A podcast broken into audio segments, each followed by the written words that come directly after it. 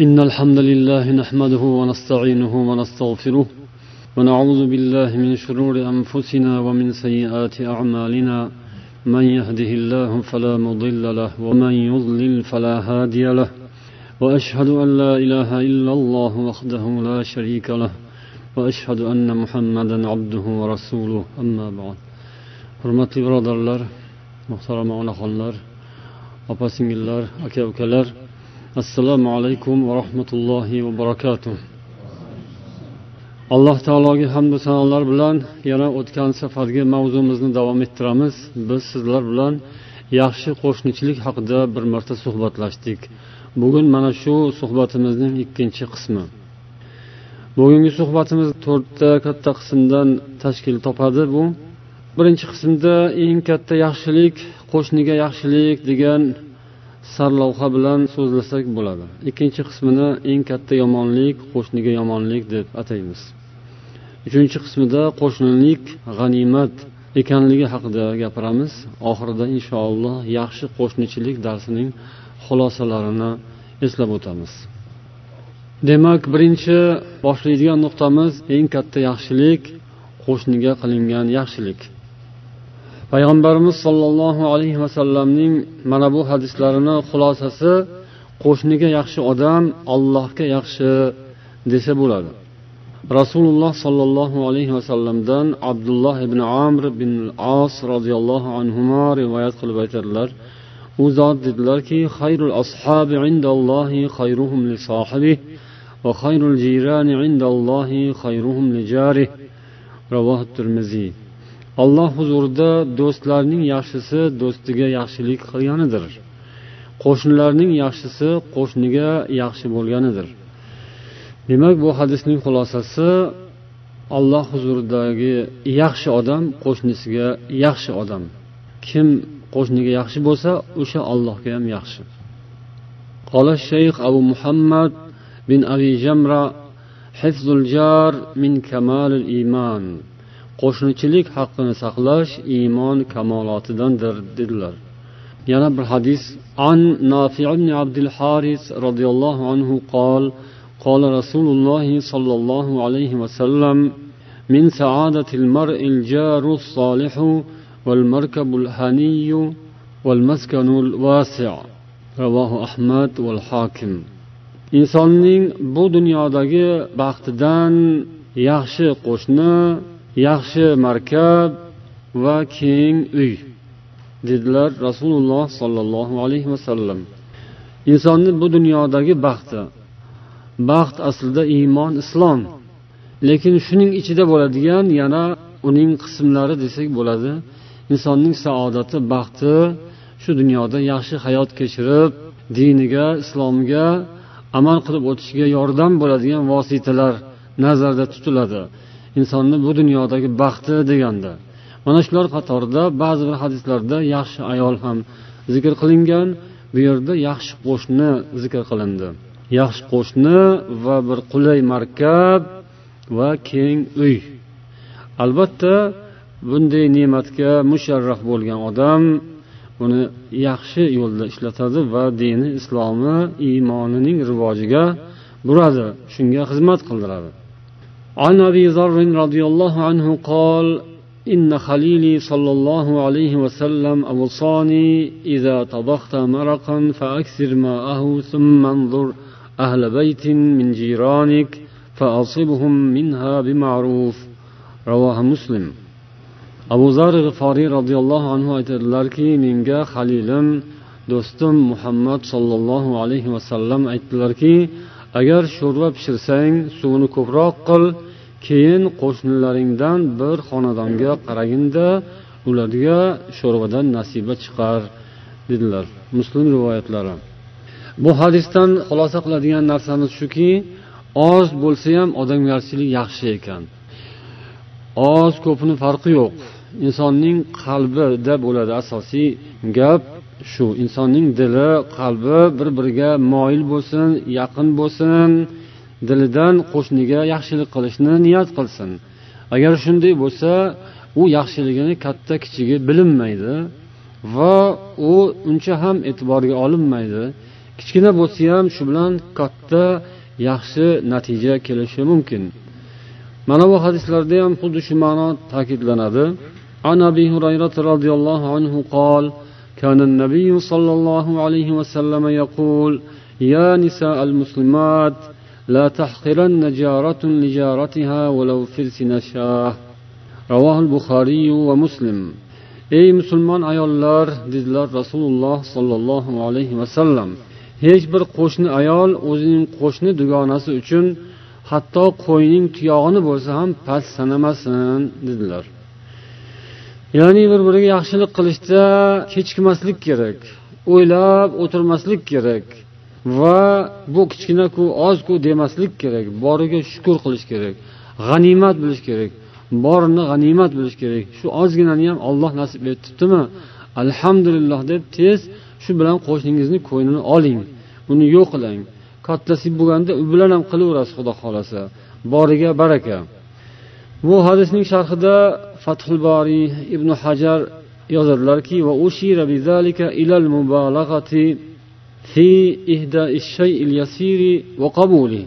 mana shu hadisda ozgina narsa bo'lsa ham shuni hadya qilish va uni qabul qilishga mubolag'a. Ya'ni shunga tez shoshilish kerak shu narsaga jiddiy ahamiyat beraverish kerakligiga ishora bor. Ya'ni kichkina bo'lsa ham hadya o'rni kelib qolganda ado qilaverish kerak va uni qabul qilishda ham mana shunday kayfiyatda bo'lish kerak ya'ni qabul qilgan odam ham past ketish kerak emas لأنه لم تجري العادة بإهدائه لا إلى حقيقة الفرسن bu yerda qo'yning tuyog'i degani bu aynan shuning o'ziga bog'liq emas bu misol tarzida keldi xolos chunki odatda bunaqa bo'lmaydi ya'ni qo'yni tuyog'i oldi berdi qilinmaydi o'zi lekin shunday bo'lsa ham buni zikr qilindi. Ya'ni shunaqa past narsa bo'lsa ham deb qo'yni tuyog'ida demak go'sht bo'lmaydi u yerda. Suyak bo'ladi pay bo'ladi. Uni faqat qaynatib suvni ichish mumkindir yoki o'zini shimish mumkindir. U juda bir nodir narsa emas. U tansiq taom bo'lmaydi hech qachon. Uni bolalar ham talashmaydi uni. Lekin shunday bo'lsa ham siz uni past sanamasdan agar shu bor uyingizda boshqa narsa yo'q shuni ham bo'lsa g'animat biling qo'shningizga ilinavering dedilar rasululloh sollallohu alayhi vasallam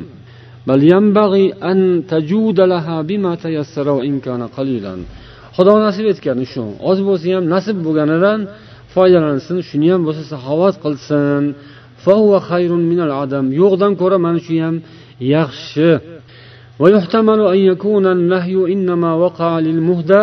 Yana bunda ehtimolki hadya qilingan odam ham nazarda tutilgan bo'lishi mumkin. Ya'ni hech bir qo'shni ayol qo'shni dugonasini yoki mana shu qo'yning tuyog'i bilan ham past sanamasin deganda olayotgan odam ham nazarda tutilgan bo'lsa ehtimol deydilar shorih ya'ni olgan odam shuni olib shunga bir narsa o'qimasin uni ustiga malomat yog'dirmasin qarang mana shundan beribdiya demasin.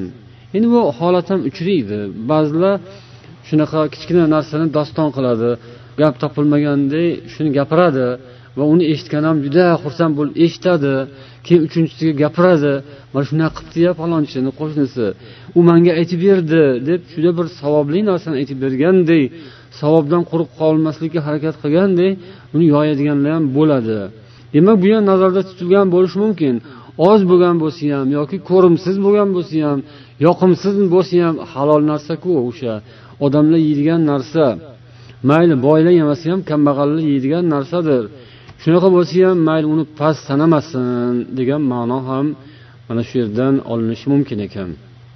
Endi mana shunday qo'shnichilik haqida gapirganimizda qo'shnilar kimlar va qanday uning chegarasi haqida o'tgan safar eslab o'tdik. Qo'shnilarga yaxshilik qilishda kimdan boshlash kerak degan agar savol qo'yadigan bo'linsa yaqindan boshlash kerak deb javob aytilar ekan. عن عائشة رضي الله عنها قالت قلت يا رسول الله إن لي جارين فإلى أيهما أهدي meni ikkita qo'shnim bo'lsa qaysi biridan boshlashim kerak hadyani deb rasululloh sollallohu alayhi vasallamdan so'radilar oysha onamizlar payg'ambar alayhissalom aytdilar ila aqrabihima minki baban eshigi senga yaqin bo'lganidan ya'ni qaysi qo'shnining eshigi sizga yaqinroq bo'lsa o'shandan birinchi boshlash kerak Ya'ni uni eshigini bosib o'tib ketish kerak emas degan gap ham bor. Xalqni orasida qo'shnini bosib o'tmaslik kerak deyiladi.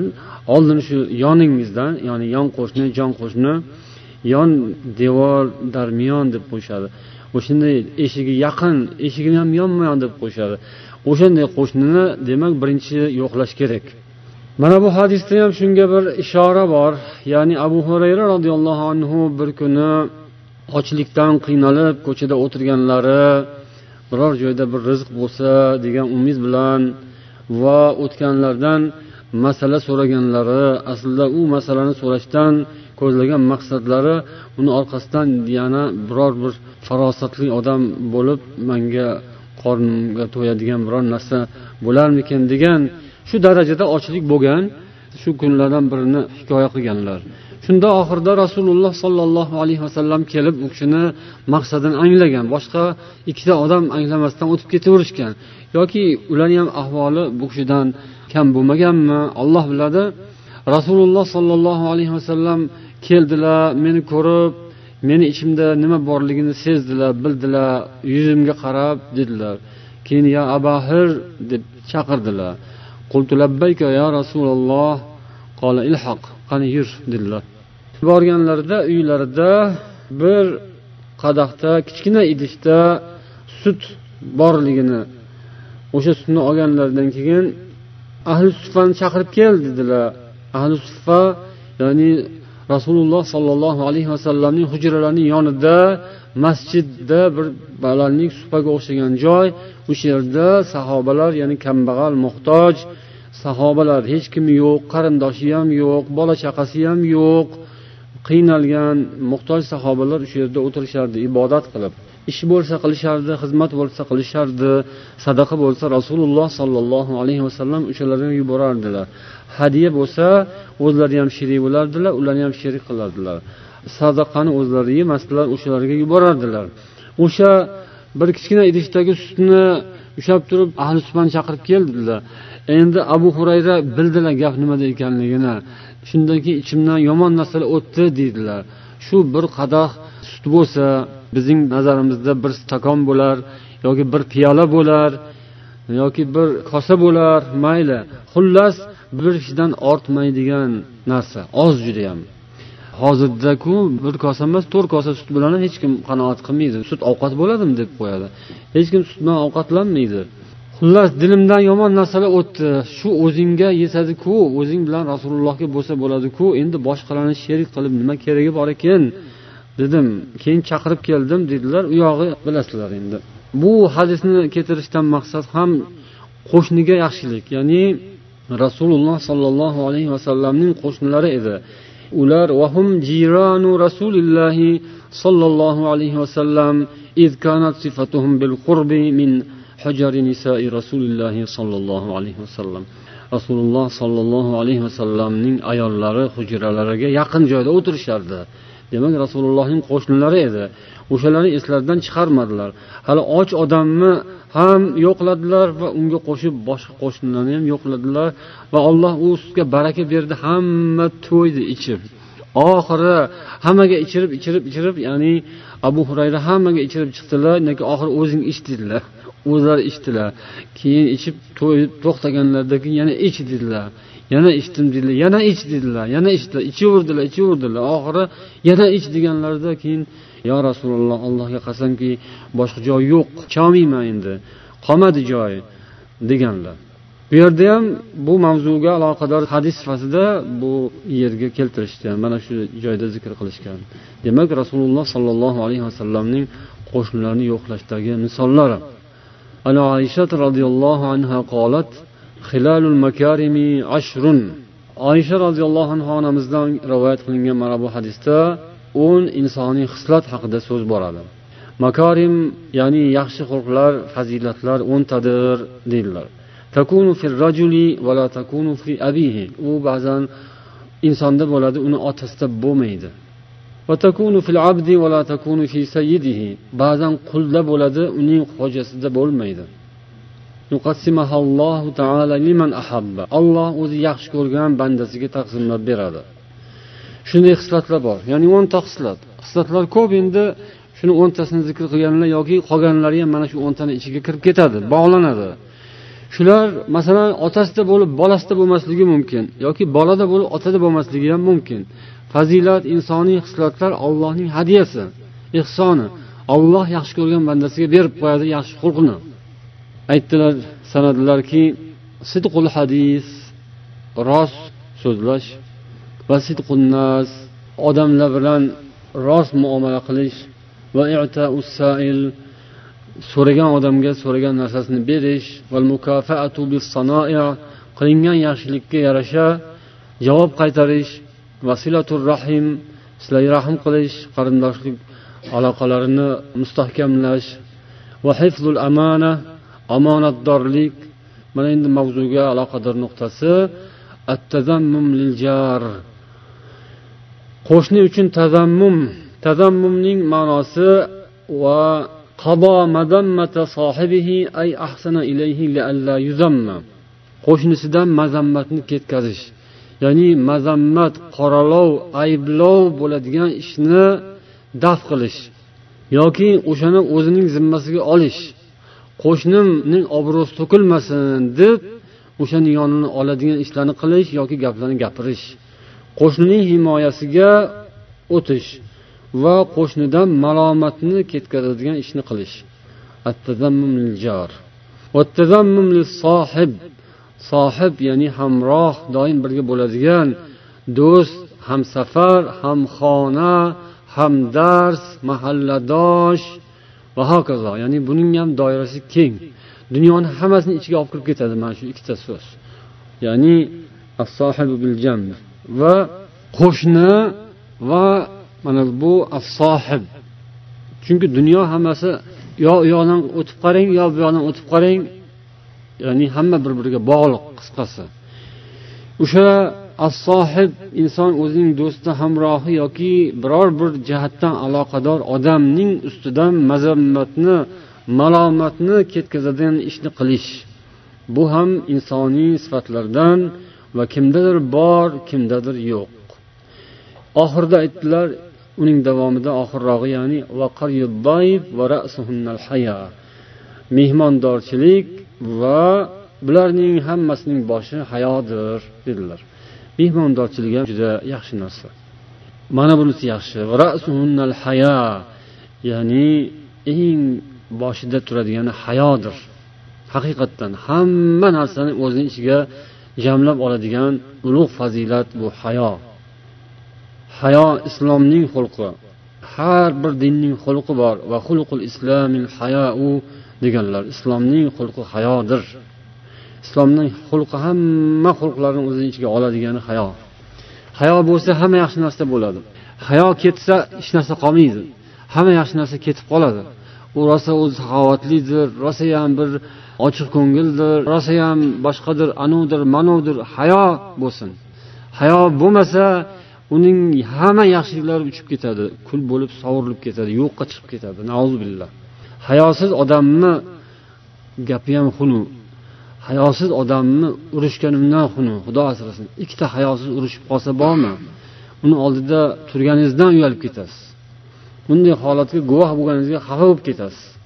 Hayosiz odam birpasda hamma narsani esdan chiqaradi. O'tgan kunlarini yaxshiliklarini hammasini bir pul qiladi. Billah. Olloh uchun emas nafs uchun gapiradi nafs uchun urushadi urushganda ham. Billah. Hamma yaxshilikni boshida hayo turadi. Hayo ketmasin. Hayoli bo'lsa qo'shnisi bilan ham yaxshi muomala qila oladi hayoli bo'lsa qarindoshi bilan ham hayoli bo'lsa begona bilan ham hayoli bo'lsa kofir bilan ham boshqa bilan ham yaxshi munosabatni topa biladi inson. Endi g'ayridin qo'shniga yaxshilik ya'ni biz yuqoridagi mavzumiz katta sarlavhamiz nima ostida ketyapti hozir qo'shni bilan yaxshi munosabatda bo'lish haqida so'zlayapmiz qo'shni bilan yomonlashgan odamlar haqida keyinroq عن الحسن البصري رحمه الله تعالى أنه قال أنه كان لا يرى بأسا أن تطعم جارك اليهودي والنصراني من أضحيتك حسن البصري sizni qurbonligingiz go'shtidan yahudiy yoki nasroniy qo'shningizga taom berishingiz yoki shunga nasiba berishingizda hech bir zarar yo'qligini aytar edilar degan rivoyat. Va bunday rivoyat sahobalardan ham bo'lgan abdulloh ibn amir abdulloh ibn abbos roziyallohu anhulardan bunday rivoyatlar kelgan. Ya'ni ular qo'y so'ygan paytlarida yahudiy qo'shnilarni qanday yo'qlaganlari haqida. Bu yerda ham abdulloh ibn omirdan roziyallohu anhu rivoyat annahu shatan faqala ahdaytum yahudiy uylarda qo'y so'yilgan paytda meni yahudiy qo'shnimga hadya qildinglarmi? deb so'raganlar. Yana bir rivoyatda bir necha marotaba so'rayverganlar gapiraverganlar hali eshitgan odamlar hatto malollashib hadeb gapiraverasizmi bir marta aytdingiz eshitdik bo'ldi beramiz deyishgan. Esinglardan chiqmasin deb bir necha marotaba takrorlaganlar keyin haligi so'z bo'lgandan keyin rasululloh sollallohu alayhi vasallamni jabroil alayhissalom qo'shni haqida qanday vasiyat qilganlari ta'kidlaganlari qo'shni ham meros olsa kerak degan fikrga borib qolganlari haqidagi hadisni keltiradilar. Ulamolar aytishgan qo'shni uch turli bo'ladi. Bu rivoyatni hammanglar eshitgansizlar uni rivoyati zaif deyishadi lekin shunday bo'lsa ham ma'nolari sahih. Taqsim ya'ni qo'shni uch turli bo'lishi haqidagi taqsimot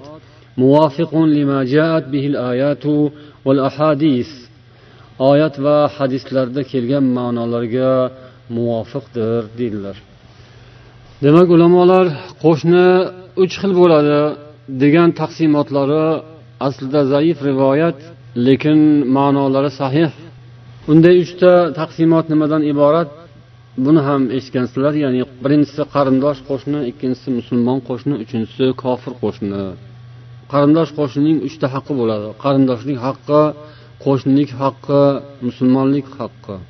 Ikkinchisi musulmon qo'shni uning qo'shnisi ustida ikki haqqi bor ya'ni qo'shnilik haqqi va musulmonlik haqqi.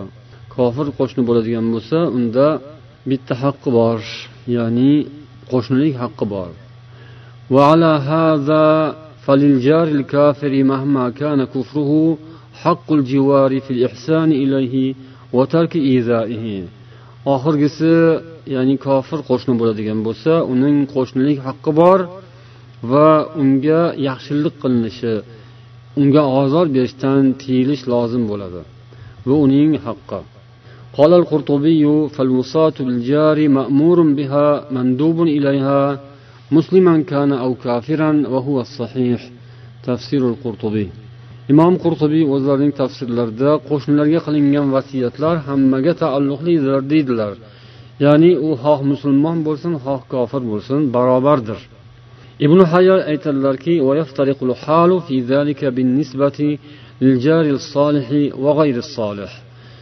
holat qo'shnining yaxshi yoki yomonligiga qarab o'zgarishi mumkin ya'ni o'ziga yarasha bo'lishi mumkin.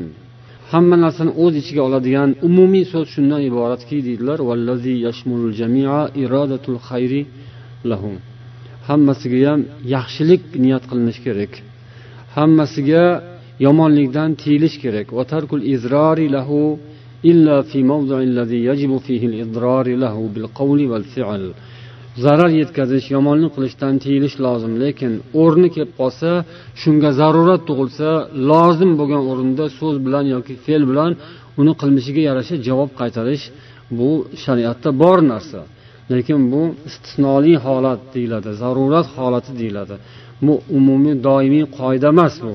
Doimiy qoida yaxshilik qilish va yomonlikdan unga zarar yetkazishdan tiyilishdir. Agar kofir qo'shni bo'ladigan bo'lsa deydilar ibn hajar unga amr ma'ruf qilasiz va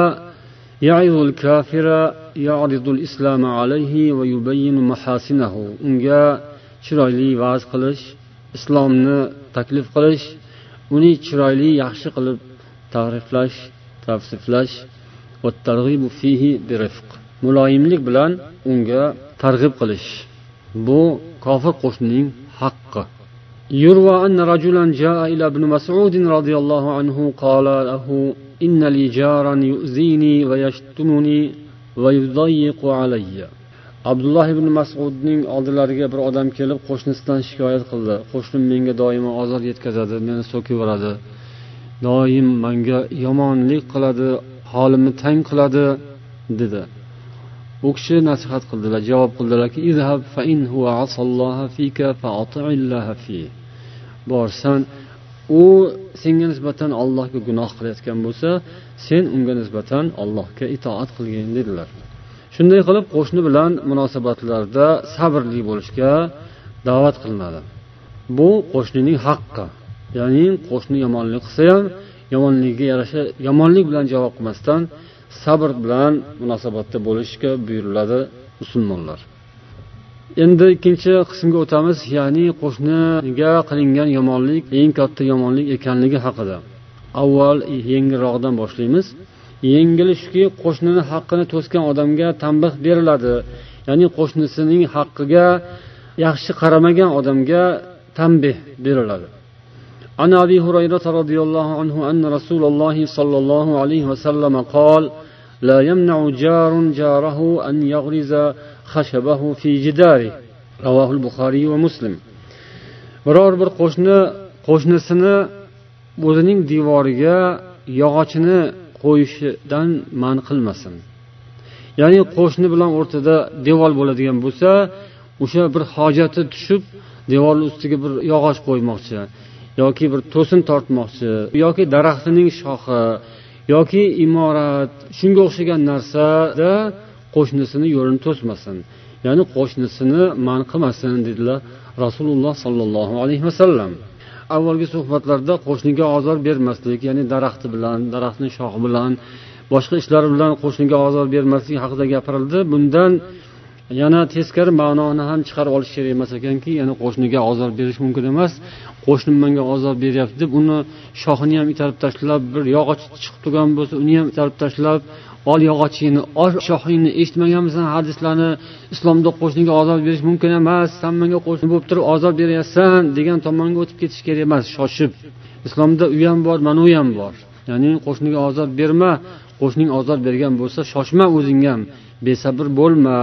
qo'shningni shunda bir hojati bordir muhtojdir ehtiyojidan qilayotgandir o'sha ishni degan narsaga e'tibor berish kerak ekan hazrati umar roziyallohu anhu xalifalik davrlarida bo'lgan kichkina bir voqea عن يحيى المازني أن الضحاك بن خليفة ساق خليجا له من العريض ضحاك بن خليفة kattaroq bir anhordan suv tortib o'zining yerga olib kelmoqchi bo'ldi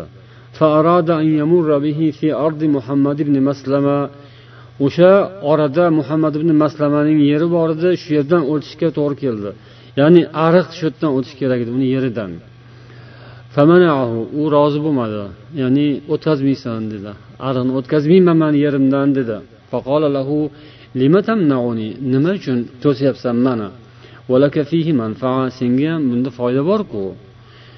Tashrabu fihi avvalan va oxiran boshidan oxirigacha ichaverasan o'sha suvni hovlingdan qancha joydan o'tayotgan bo'lsa yeringdan o'sha hammasi saniki ichasan foydalanasan bemalol sanga buni hech bir zarari yo'qku dedi faaba haligi odam yo'q deb turib oldi qaysarlik qilib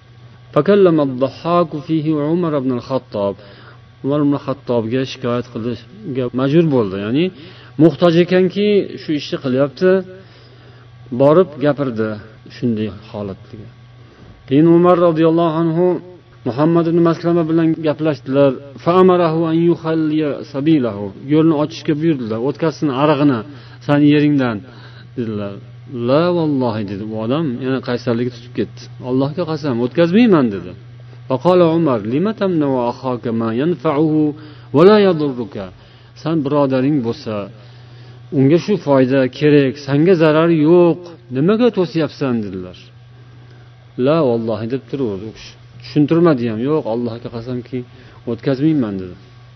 Uchraydi endi hayotda shunaqa odamlar. Bunday tushuntirilmaydi qornida nima gap borligini bilmaysiz. Nima dardi borligini bilmaysiz. Faqat yo'qdan boshqa o'tmaydi. Keyin umar aytdilarki vallohi la bihi ala botnika dedilar. Allohga qasamki dedi o'tkazadi. Qorningdan bo'lsa ham o'tkazadi. Qorningni yorib bo'lsa ham o'tkazadi. Agar yotib olsang qoningni teshib bo'lsa ham o'tkazadi degandek qildilar. Kim? Umar roziyallohu anhu. Ya'ni bu o'rinda qo'shni muhtoj bo'lsa uni qilish kerak. Demak qo'shni oyog'ini tirab man qo'shniman deb turib olishga haqqi yo'q. Evi bilan chegarasi bor hamma narsani. Sani qo'shnilik haqqing bo'lsa qo'shnini ham sanda qo'shnilik haqqi bor. Haqlar bir biri bilan uchrashgan joyda tugaydi deydi. O'sha joyda saniki ham tugaydi uniki kelib qolgan mahalda. O'sha yerda murosa qilish kerak va bir yo'l topish kerak qo'shniga yon berish kerak. Bo'lmasa atrofdagilar unga aralashadi. Zarur bo'lsa rahbarlar kattalar aralashishadi. Mana bu hadis esa qo'shniga qilingan yoki nauzubilloh qo'shnilar o'rtasidagi xiyonat haqida. Qo'shniga xiyonat eng yomon xiyonat. عن المقداد بن الأسود رضي الله عنه قال قال رسول الله صلى الله عليه وسلم لأصحابه ما تقولون في الزنا رسول الله صلى الله عليه وسلم sahobalarga aytdilar zino haqida nima deysizlar ular aytishdiki haromun harramahullohu va rasuluhu fahuva haromun ila yawmil qiyama bu harom olloh va uning rasuli harom qilishgan to qiyomat kuniga qadar harom shunda rasululloh sollallohu alayhi vasallam aytdilarki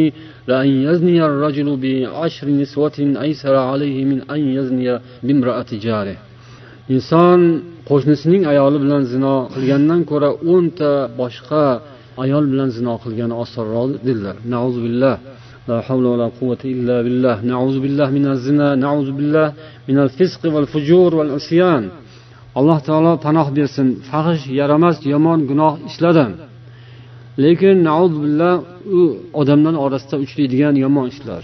Qo'shniniki judayam yomon. Qo'shnining qo'shniga xiyonati oddiy xiyonatga qaraganda o'n barobar ortiq bu hadisga qaraganda. Ya'ni holatga qarab ko'payaveradi yaxshilik ham ixlosga niyatga qarab o'n yetti yuzdan barobar undan ortiq ko'paygani kabi holatdan holatga yomonligi ham shunday. Yana rasululloh sollallohu alayhi vasallam aytdilar o'g'irlik haqida nima deysizlar? To qiyomatga qadar harom alloh va rasul uni harom qilishgan. Rasululloh sollallohu alayhi vasallam aytdilarki inson qo'shnisining uyidan bir narsa o'g'irlagani o'nta odamning uyidan narsa o'g'irlagandan ko'ra yomonroq dedilar. Ravohu ahmad demak qo'shniga qilingan xiyonat judayam yomon. Qo'shnilik haqqi ulkan buyuk o'zi gunoh yomon lekin qo'shniga yaqinlashgani sayin yomonligi kuchayib ketadi. Demak har qanday yomon ham qo'shnini oldidan o'tganda yaxshi bo'lishi kerak. Har qanday yomon ham qo'shnilik ta'limoti bu odamlarni isloh qiladi. Islomda mana shunday. Endi mana bu rivoyatda munofiqlik va yomon qo'shnilik haqida desak bo'ladi. Bu usmon roziyallohu anhu ustilarida bo'lgan fitnaga bog'liq hazrati usmon roziyallohu anhu zamonlarida judayam bir ulkan fitna qo'zg'algan ya'ni musulmonlar orasida va musulmonlarning bir guruhlari usmon roziyallohu anhuga qarshi bosh ko'tarishgan va u kishini uylarini atrofini qamal qilishgan qurollangan holatda uzoq muddat usmon roziyallohu anhuga ozor yetkazishgan. O'sha paytda musulmonlarning qo'llaridan hech narsa kelmagan. Shunday fitna yomon avj olib ketgan. O'sha kunlarda abdulloh ibn salom usmon roziyallohu anhuning uylariga keladilar. Oldilariga kiradilar. Nima uchun kelding? deb so'raganlarida sizga yordam berish uchun sizni himoya qilish uchun keldim deydilar. Abdulloh ibn salom kim? Yahudiylarning ulamolaridan va islomga kelgan rasululloh sollallohu alayhi vasallamning aziz sahobalaridan. Usmon dedilarki bu yerda bo'lganingdan ko'ra tashqarida bo'lganing afzal sana chiqib atrofda shu yig'ilgan odamlarni ketkaz dedilar abdulloh ibn salom tashqariga chiqib aytdilar ayyuhannas innahu kana ismi fil jahiliyati fulan فسماني رسول الله صلى الله عليه وسلم عبد الله ونزل في آيات من كتاب الله ey odamlar dedilar abdulloh ibn salom meni ismim johiliyat paytida falon bo'lgan edi johiliyat paytidagi ismlarni aytdilar rasululloh menga abdulloh deb nom qo'yganlar allohning kitobida olloh men haqimda mana bu oyatlarni nozil qilgan deb o'zlari haqlarida nozil bo'lgan oyatni o'qib berdilar وشهد شاهد من بني إسرائيل على مثله فآمن واستكبرتم إن الله لا يهدي القوم الظالمين mana shu oyatni o'qidilar. Keyin aytdilarki alloh taoloning sizlar haqingizda sizlardan qiniga solib qo'yilgan qilichi bor. Allohning maloikalari sizga qo'shni bo'lishdi. Allohning rasuli nabiysi sizning shahringizga keldilar. Shuning sharofati bilan allohning maloikalari sizning shahringizda qo'shni bo'lib turishibdi. Allohni o'rtaga qo'yib aytamanki bu odamga qo'linglarni tekkazmanglar. Ya'ni usmonni nazarda tutib aytyaptilarki bu kishiga zarar yetkazmanglar. Bu kishini o'ldirishdan ehtiyot bo'linglar hazir bo'linglar. Allohga qasamki agar bu kishini o'ldiradigan bo'lsalaringiz sizlar maloika qo'shnilaringizni haydagan bo'lasizlar va allohning qinga solingan qilichi sizlarning ustingizga sug'uriladi va to qiyomat kunigacha qinga qaytmaydi u qilich dedilar. Kim? Abdulloh ibn salom. Shunda haligi odamlar aytishdiki uqtulul yahudiya vaqtulu usmon deyishdi. Yahudiyni o'ldiringlar usmonni o'ldiringlar deyishdi. Ya'ni munofiqlar fosiqu fojirlar islom ummatini ichiga kirib aralashib qolgan islom dushmanlarining fitnasi oqibatida usmon roziyallohu anhu shahid bo'lganlar. Mana shu hadisni ham shu qo'shnichilik mavzusiga keltirishgan ulamolar hujjat qilib ya'ni bu yerda kimni qo'shni deb aytildi? Maloikalarni sizlarga allohning maloikalari qo'shni bo'lib turishibdi. Shu qo'shnichilik haqqini hurmat qilinglar deganda ularning javobi haliginday holatda bo'ldi. Demak munofiq kimsalar uchun qo'shnichilik haqqi yo'q. Ular na qo'shnini biladi na qarindoshni biladi. Munofiqlar alloh o'zi tavfiq bersin barchamizga va alloh taolo kofiru munofiqlarning sharridan yomonligidan asrasin. Qo'shnilik haqqi bu insonlarni chiroyli tarbiya qiladigan aslida bu kofirlarda ham islomdan boshqa toifalarda ham qo'shnichilik degan tushuncha bor. Ya'ni qo'shnilik qarindoshlik degan tushunchalar bor lekin bunga kim qanday amal qiladi? Gap shunda. Kim buni qay darajada qadrlaydi? Gap shunda. Islomda musulmonlardagi qo'shnilik haqqi hech qaysi ta'limotda yo'q. Ya'ni bu darajada emas qarindoshlik haqqi ham ota ona haqqi ham birodarlik haqqi ham islomdagisining tengi yo'q. Qo'shniga yomonlik jahannam bilan qo'rqitilgan. Mana bu hadisning xulosasi qo'shning sendan qo'rqadimi jannatga kirmaysan deb aytishimiz mumkin. Qo'shningiz sizdan cho'chisa qo'rqsa siz jannatga kirmaysiz. Kim qo'shnisi o'zi haqida nima deyayotganini qanday munosabatda bo'layotganini o'ylab ko'rishi kerak har bir odam. Al mo'minu man aminahu nas mo'min shuki odamlar undan omon bo'lgan insondir. Musulmon shuki musulmonlar uning tilidan ham qo'lidan ham salomat bo'ladilar. Muhojir yomonlikdan hijrat qilgan odam. والذي نفسي بيده لا يدخل الجنة عبد لا يأمن جاره بوائقه mening nafsim uning qo'lida bo'lgan zotga qasamki qo'shnisi uning yomonligidan xotirjam bo'lmagan odam jannatga kirmaydi ravohu ahmad va abu yala والحاكم وصححه على شرط مسلم qo'shnisi uning yomonligidan xotirjam bo'lmagan odam jannatga kirmaydi endi bu borada gapirganimizda albatta hayolimizga katta katta narsalar keladi. Mayli o'sha kattasidan gapiraylik ozgina. Ya'ni odamlar kimga qo'shni bo'lishdan qo'rqishadi? Zolimga yana militsiyaga to'g'ri. Yana kimga? Posbonga to'g'ri. Smdga prokurorga sudyaga va hokazo. Ya'ni shunaqa odamlar yashagan mahalladan odamlar iloji boricha uzoqroqqa ketishga harakat qiladi. Ya'ni o'shanaqalar bilan qo'shni bo'lmaslikka intilishadi. Yana ba'zi ma'lum kasb egalariga odamlar qo'shni bo'lishdan qo'rqishadi. Nima uchun? Chunki odamlar o'shalarni o'ziga dushman deb biladi. Haqiqatdan ular xalqni dushmani sifatida o'zini ko'rsatishdi isbot qilishgan. Endi bu ularning qilmishiga yarasha baho bu endi. O'shanday odamlar xafa bo'lishi mumkinku lekin o'zini oqlashi kerak ular. Xalqqa foyda yetkazib masalan politsiya bilan politsiyani farqi borku. Smb bilan maxfiy xizmatlarni hamma joyni ham maxfiy xizmati bor. Farqi boru. Shuni bunday solishtirasizku. Masalan shu avvalda ham aytilardiku bu yoqqa yangi kelgan paytimizda politsiyani mashinasini ko'rsa bolalar qochgani kattalarni ham yuragi bir shuv etgani va hokazo. Lekin sekin sekin uning farqini odamlar ko'rdi. Ya'ni farq qilsa bo'larkanu ishlasa bo'larkanku. Nimaga masalan ba'zi joylarda bu yerlarda odamlar politsiyadan qo'rqmaydi yoki boshqasidan qo'rqmaydi. Nima uchun o'zbekistonda odamlar shunday smb yashaydigan joydan qochadi? Militsiya yashaydigan mahalladan uzoqroq ketishga harakat qiladi. Bu yog'ini hammangiz o'zingiz bilasiz. Chunki oddiy odamlarning dushmani ular. Ular xalqqa dushman. Xalq ulardan qochadi. Xalq dushmani degan so'z o'zi ular uchun.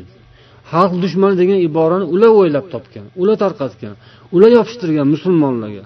Oddiy musulmonlarni xalq dushmani deydi. Aslida xalq dushmani ana o'shalarning o'zi.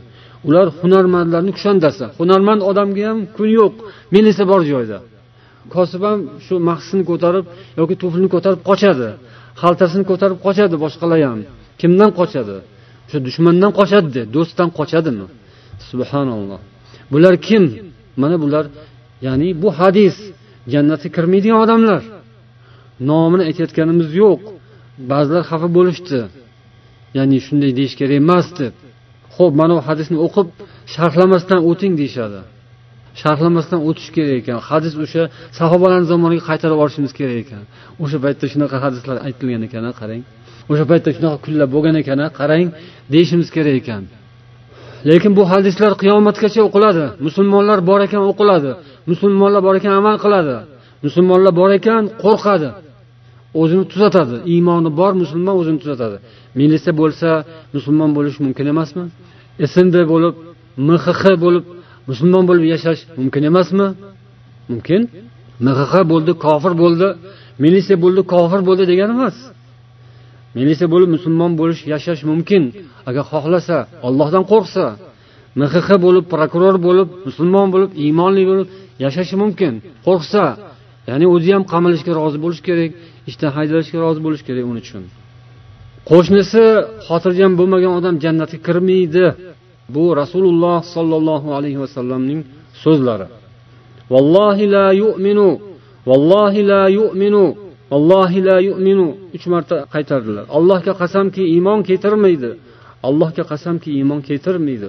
Allohga qasamki iymon keltirmaydi. Kim dedilar? Yo rasululloh bu so'zni rasululloh sollallohu alayhi vasallam aytyaptilar. Uch marta takrorlaganlaridan keyin demak odamlar kim ekan deb so'rashdi. Kimligini aytmadilar. Ya'ni avval shunga e'tibor berish kerak. U kim bo'lsa bo'lsin mana bu narsaga qaranglar. U nima sifat? Sifati yomon. O'zidan ham oldin sifati yomon. O'sha sifatiga e'tibor qaratilyapti. Iymon keltirmaydi iymonli bo'lmaydi. Eng dahshatli narsa bu. O'sha dahshat joyiga e'tiborni tortdilar iymon keltirmagandan keyin nima bo'ladi? Endi kim ekan u? Qaysi baxtsiz ekan u?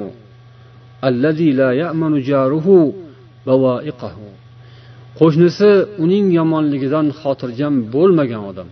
Ravohul buxoriy qo'shning xotirjam emasmi? Sani iymoning yo yo'q yoki zaif o'lar holatda. Kim bo'ladi bular ko'pchiligi?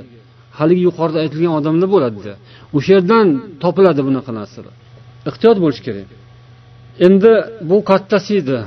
Ya'ni musulmonlar yoki odamlar xalq musulmonu musulmon emas ya'ni ozor chekayotgan ulardan. Farq qolmadiyu hozir musulmonmi yo musulmon emasmi? Musulmonlar ko'zga ko'ringanlar nariroq deb o'tgandan keyin qolganlarga boshqalarga yopishyaptiku endi musulmonlar ibodat qilib turgan namozxon ro'za tutib turgan qur'on o'qib turgan solih amallarni qilib turgan odamlarchi ular ham qo'rqadigan narsalar bor. Ular ham siz ham biz ham hammamiz qo'rqishimiz kerak. Rasululloh sollallohu alayhi vasallamga bir kuni bir ayol haqida gapirishdi deydilar abu hurayra roziyallohu anhu. Falonchi ayol judayam ko'p namoz o'qiydi ko'p sadaqa qiladi ko'p ro'za tutadi. Lekin tili bilan qo'shnilarga ozor beradi deyishdi. Ya'ni tili yomon tili achchiq. Hiya finnar u do'zaxda dedilar rasululloh sollallohu alayhi vasallam. Buni ham gapirmaylikmi? Bu ham qaysidir bir insonga tegib ketsa buni ham gapirish kerak emasmi? Ho'p militsiyaga tegib ketsa gapirmasa smbga tegib ketmasin gapirmasin. Falonbiston qamoqxona noziriga tegib ketadi gapirmasa kerak. Gapirmasa hammasini gapirmaslikka to'g'ri keladi. Unday emas. Hammasini gapiriladi va hammasidan xulosa olinadi. Alloh hammasiga insof bersin o'zimizga ham insof bersin. Mana bunisi bizga taalluqli hammamizga. Bu yerda ayollar degan bo'lsa faqat ayollar ekan deb erkaklar xotirjam bo'lish kerak emas. Erkaklar ham bor ayollardan battar ba'zi erkaklar.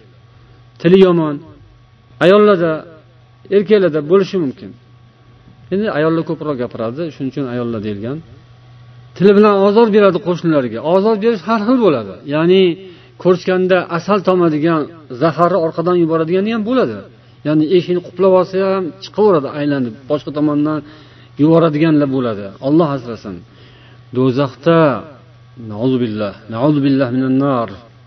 yana bir ayolni gapirishdi. U ko'p ro'za tutolmaydi ko'p namoz o'qiolmaydi ba'zan shu pishloqlardan sadaqa qilib turadi. Lekin qo'shnisiga ozor bermaydi deyishdi. U jannatda dedilar rasululloh sollallohu alayhi vasallam. Ya'ni ehtiyot bo'lish kerak tilga qo'liga va boshqalarga.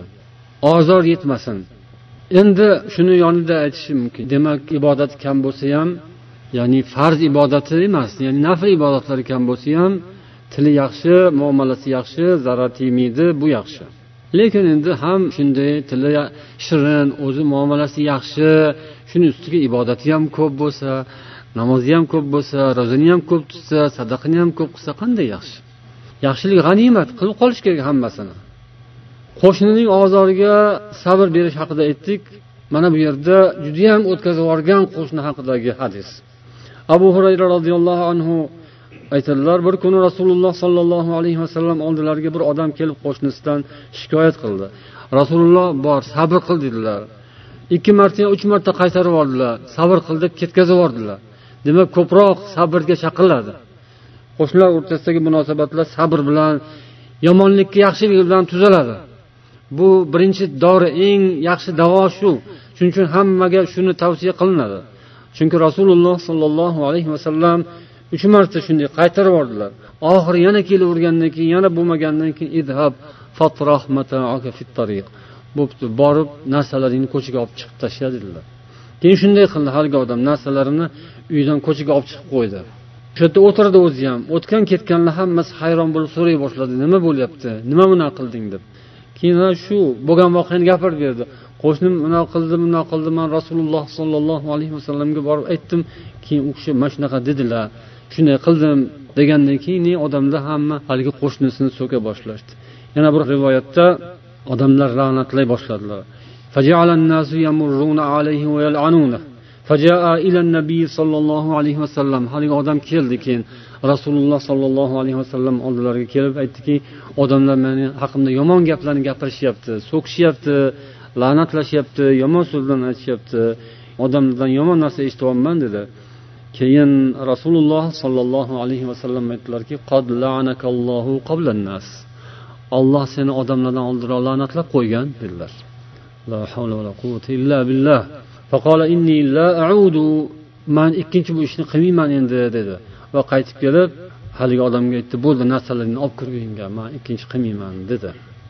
Al munziri fit targ'ib va at tabaroniy bu ham qo'shni haddan oshirib yuborgan paytda qilinadigan javoblardan biri. Endi bundan boshqa ishlarda ham xulosa bo'lishi mumkin. Masalan shunaqa zolimlar dilozorlarga javob tarzida qo'llanadigan vositalardan biri. Yoki hozirgi kundagi bo'ladigan miting yoki namoyish va hokazolarga hujjat bo'lsa bo'ladigan hadis. Hozirgi kundagi o'sha qo'shnisiga ozor berayotganlar o'sha hokimlar yoki prezidentlar amaldorlar bular ham qo'shni. Ya'ni o'sha xalq bilan birga yashagan hamma qo'shni. Bir nomimiz bu hammamizning bitta nomimiz. Hammaga bersa bo'ladigan bitta ism bor bir nom bor. O'sha nima desa bemalol qo'shni deb aytaverish mumkin. Podshoga ham gadoga ham olimga ham omiga ham uzoqqa ham yaqinga ham hammaga mos tushadigan bitta umumiy nom qo'shni. Hamma bu dunyoda qo'shni. Qaysidir bir jihatdan qo'shni. Shunday ekan odamlarni bir biriga yetkazayotgan ozori podshohlarni fuqarolarga yetkazayotgan ozori ularga o'tkazayotgan zulmi mana shu qo'shnining qo'shniga qilayotgan zulmiga mos bo'ladi. Qo'shnini ozoriga sabr qilgan yaxshi deb aytdik yuqorida. Endi mayli ularni qo'yaylik yana o'zimizga qaytadigan bo'lsak qo'shnilar o'zaro bir birlari bilan bo'ladigan munosabatlarda sabrli bo'lishlarini ko'proq ta'kidlash kerak. Anu zolim amaldorlarni masalasi sal boshqacharoq ularni o'ziga yarasha muomalasi bor.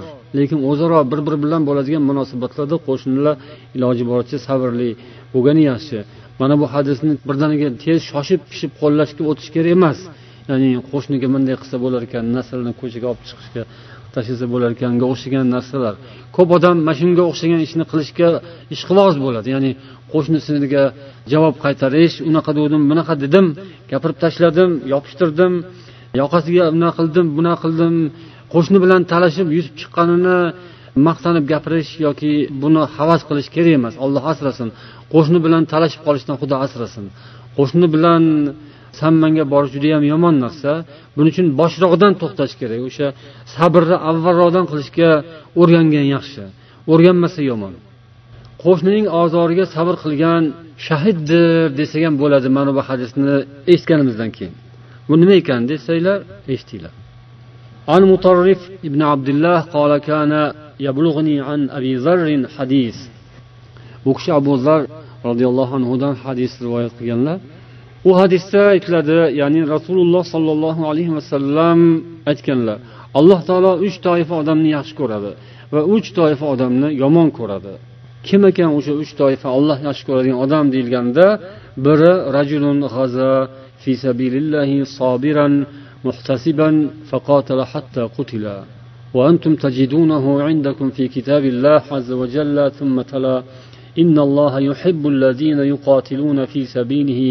صفا كأنهم بنيان مرصوص olloh yo'lida g'azot qilgan odam jang qilib borib hatto oxiri o'ldirilgan jangda qatl qilingan odam ya'ni olloh yaxshi ko'radigan toifaning biri bu yana biri esa qola rajulun kana lahu jarusu yuzihi fasabara ala azahu qo'shnisi yomon odam doim unga ozor beradi aziyat beradi va u unga sabr qiladi uning ozoriga. Hatto oxiri olloh unga o'zi kifoya qiladi. Yo hayot bilan yo o'lim bilan. Yo unisi o'ladi yo bunisi o'ladi. Yo hayotli paytda tuzaladi. Olloh o'zi kifoya qilsa yo tuzatib kifoya qiladi yo buzib yo'q qilib kifoya qiladi. Olloh o'zi biladi. Olloh o'zi hammamizni chiroyli isloh qilishini so'raymiz.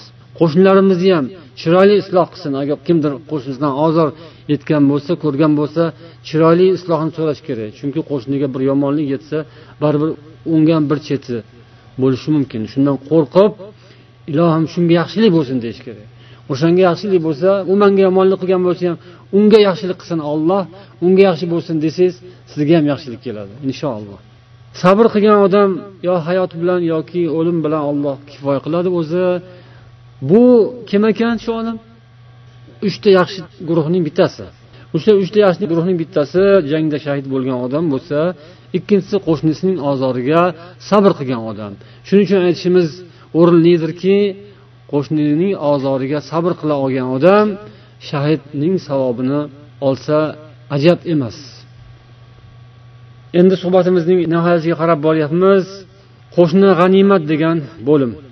hasan bin iso an nisoburiy abdulloh ibn muborakdan so'radim deydilar الرجل المجاور يأتيني فيشكو غلامي أنه أتى bir odam qo'shnisidan shikoyat qildi qo'shnim kelib mani o'g'limdan shikoyat qilaveradi dedi annahu ata ilayhi amran manaqa qildi manaqa qildi o'g'lingiz deb shikoyat qiladi nima qilsam bo'ladida abdulloh ibn muborakdan so'rayapti bu odam O'g'limdan so'rasam u hammasini rad etadi deydi. Yo'q unaqa qilmadim deydi.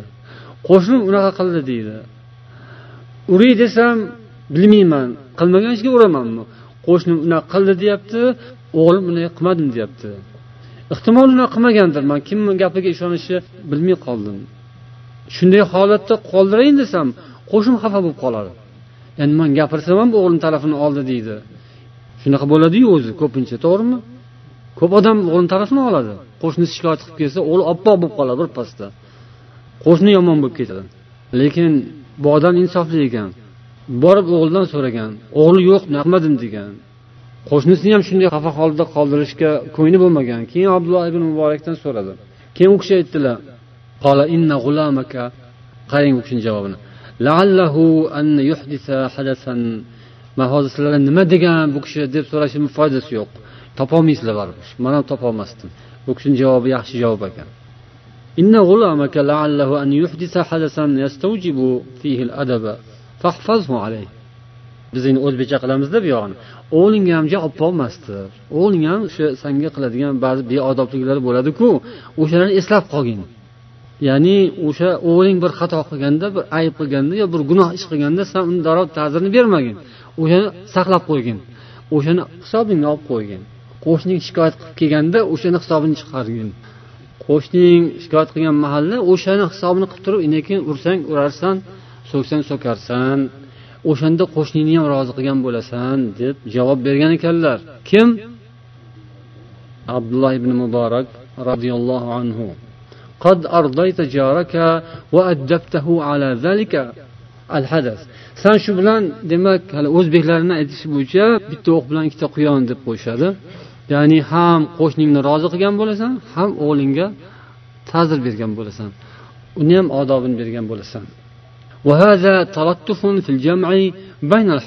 Shunday qilib bu har ikki tomonning haqqini birlashtirish ya'ni uni ham haqqini san yerda qoldirmaysan buni ham haqqini yerda qoldirmagan bo'lasan. Ya'ni o'g'lingni ham bekorga urgan bo'lmaysan qo'shningni ham gapini yerda qoldirgan bo'lmaysan deb aytdilar. endi yana mana bu so'z hotam attoyiyning bir bayti nari va narul jari vahidatun va ilayhi qabli tanzilul qidru ما ضر جارا لي أجاوره ألا يكون لبابه ستر mening olovim bilan qo'shnimning olovi bir ya'ni o'chog'im bilan qo'shnimning o'chog'i bir desak bo'ladi qozonim menikidan ko'ra oldinroq unikiga tushadi Ya'ni qozon o'choqdan pastga tushadi. Qadimda shunday bo'lardi. O'choq qozon. Hozir endi bu yerda o'choqni ham ko'rish qiyin. O'choq qozondan tushmaydi. Ilgari shunday bo'lardi. O'choqdan qozon pastga tushadiku. Qozonim menikidan ko'ra uniki oldinroq tushadi.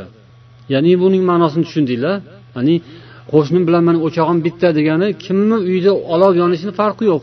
Kimning uyida ovqat pishganini farqi yo'q. Unikida pishsa maniki pishgani bo'ladi. Manikida pishsa unikida pishgan bo'ladi.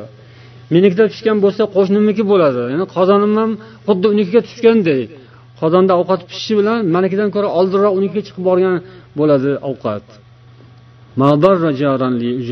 Men qo'shnilik qilayotgan odamning hovlisining eshigi bo'lmasa ham hech bir zarar topmaydi. Bu ham tushunarli qo'shnimning eshigi yo'q ammo buning unga hech bir zarari yo'q. Ya'ni mandan hech qanday unga zarar yo'q. Qo'shni eshigi qulfliydimi ochiqmi uning ahamiyati yo'q.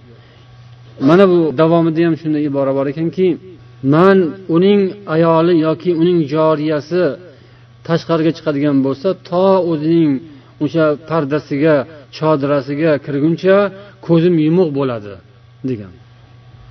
Mana bu navbatdagi rivoyat abu hurayradan ibn hibbon rivoyat qilganlar. Rasululloh sollallohu alayhi vasallam اللهم إني أعوذ بك من جار السوء في دار المقامة فإن جار البادية يتحول deb duo qilgan ekanlar ey ollohim men sendan yomon qo'shnidan panoh berishingni so'rayman doimo istiqomat qiladigan yomon qo'shnidan chunki sahrodagi qo'shni aylanib ketishi mumkin ko'chmanchi bo'lsa ko'chib ketishi mumkin doimiy yashaydigan joydagi yomon qo'shniga yondoshib qolishdan panoh so'rash bu ham bor ekan قال الغزالي رحمه الله يمن المسكني سعته وحسن جوار أهله. ahlihi yaxshi qo'shnisi yaxshi ekanligi haqida gapirganlar yoki mana bu rivoyatda hovlini sotmasdan pulni olgan odamning hikoyasi bor ekan hovlini sotmasdan pulni ham qanday olish mumkin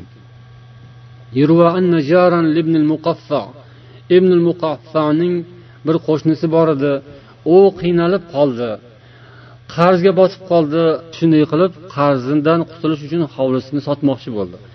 Ibnul muqaffa bu arab adiblaridan biri mashhur olijanob inson bo'lganligi haqida rivoyat qilishadi.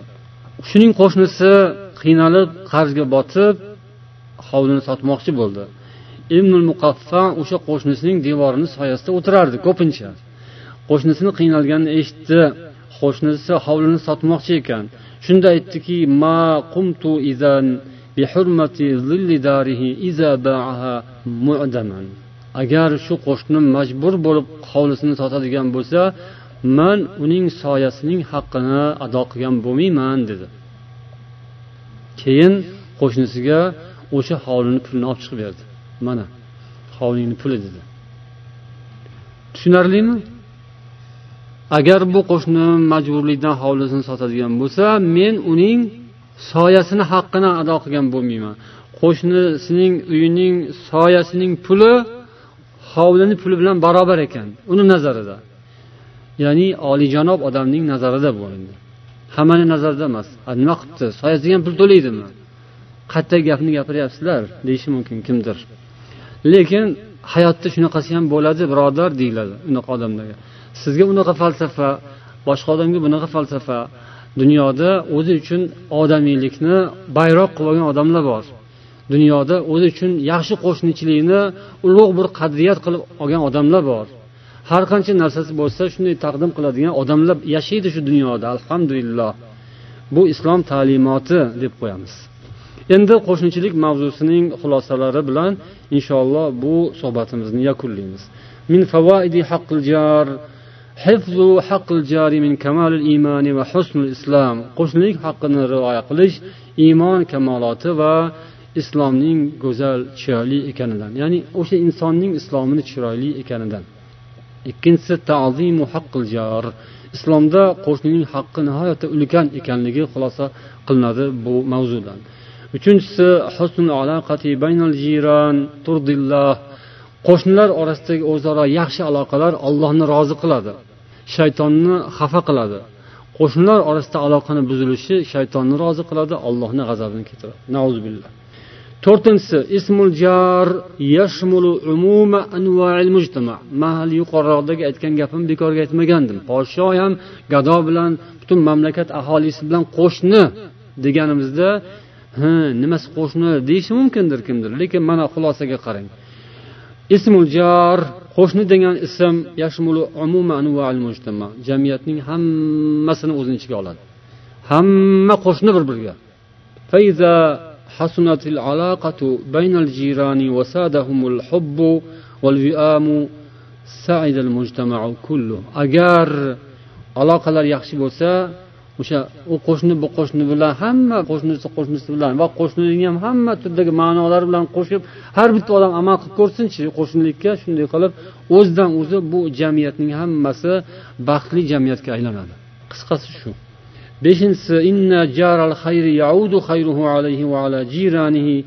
yaxshi qo'shnining yaxshiligi o'ziga ham qo'shnisiga ham. Yomon qo'shnining yomonligi o'ziga ham qo'shnisiga ham. Oltinchisi al mukafaatu alal ihsani bi ahsana minhu. Yaxshilikka javob unisidan ko'proq bo'lishi kerak. Yaxshilikka javob qaytarmoqchi bo'lsangiz siz yaxshi odam bo'lsangiz qo'shib berasiz yoniga. Ko'proq qilib berasiz. Bu islom bu. Yaxshi qo'shnichilik. Sizga bir kosa ovqat chiqargan bo'lsa siz endi ikki kosa qilolmassizku lekin kosani to'lg'izibroq bering. Ovqatni yana ham chiroyliroq qilib pishirib bering. husnul bikaffi an jiranika. Yaxshi qo'shnichilik degani bu qo'shningizdan yomonligingizni tiyishingiz emas balki nima buyog'ini sizlar aytinglar? Ha yomonligini ko'tarishingiz. Uni yomonligini ko'tarishingiz kerak. Lekin siz ana shunda yaxshilik qilgan bo'lasiz. Al malakanil mujaviran laka ashaddul jirani qurban. فاحفظ حقهما فلا يريا منك إلا خيرا subhanalloh biz shuncha gapni gapiribmizu mana buni gapirmabmiz qarang bu hech kimni xayoliga kelmabdi eng muhim qo'shnilardan ikkitasi qolib ketibdi mana hozir arabchani biladiganlar tushunib bo'ldinglar allaqachon lekin arabchani tushunmaganlar bir o'ylab ko'ringlarchi sizlarga bir fursat sizlarga bir kichkina imtihon ya'ni ikkita qo'shni qolib ketibdi u qo'shni doim hamroh U yotganda ham turganda ham uyquda ham uyg'oqda ham faqat hojatxonaga kirganda emas. Hojatxonaga kirganda eshikni tagida qolib kutib turadigan ikkita qo'shni qolib ketibdi aziz qo'shni. Farishtalar rahmat. Al malakan ikkita farishta. Insonning o'ng va chap tomonida turgan farishta. Ular eng yaqin farishta. Ularning haqqini albatta saqlang ularni haqqini rioya qiling. Ularni qo'shnilik haqqiga ozor yetkazmang ular ham vaqtinchalik ya'ni ular ham o'lganda birga ketmaydi u qo'shnilar. To o'lguncha shu hayotdan o'tguncha hayot yo'li hayot esa bunday yo'lni kesib o'tadigan yo'lni bu chetidan u chetga kesib o'tgunizcha birga yurishadi keyin ajralishadi. Shu muddat davomida ularga ozor bermang deyaptilar. To'qqizinchi husnul jivar babun min abvabil janna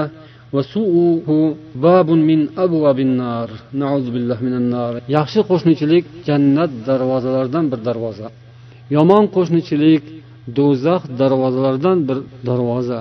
Alloh hammamizga ana shunday jannat darvozalarini nasib etsin. Doimo yaxshi qo'shni bo'lib o'tishimizni alloh muyassar aylasin. Bizning farzandlarimizga ham shogirdlarimiz birodarlarimizga ham hammamizga mana shu yaxshilik nasib bo'lsin. Ana shunda inshaalloh boshqa musibatlar boshqa muammolarimiz ham hal bo'lishiga yordam bo'ladi bu سبحانك اللهم وبحمدك أشهد أن لا إله إلا أنت أستغفرك وأتوب إليك اللهم صل وسلم على نبينا محمد وعلى آله وأصحابه أجمعين وآخر دعوانا أن الحمد لله رب العالمين والسلام عليكم ورحمة الله وبركاته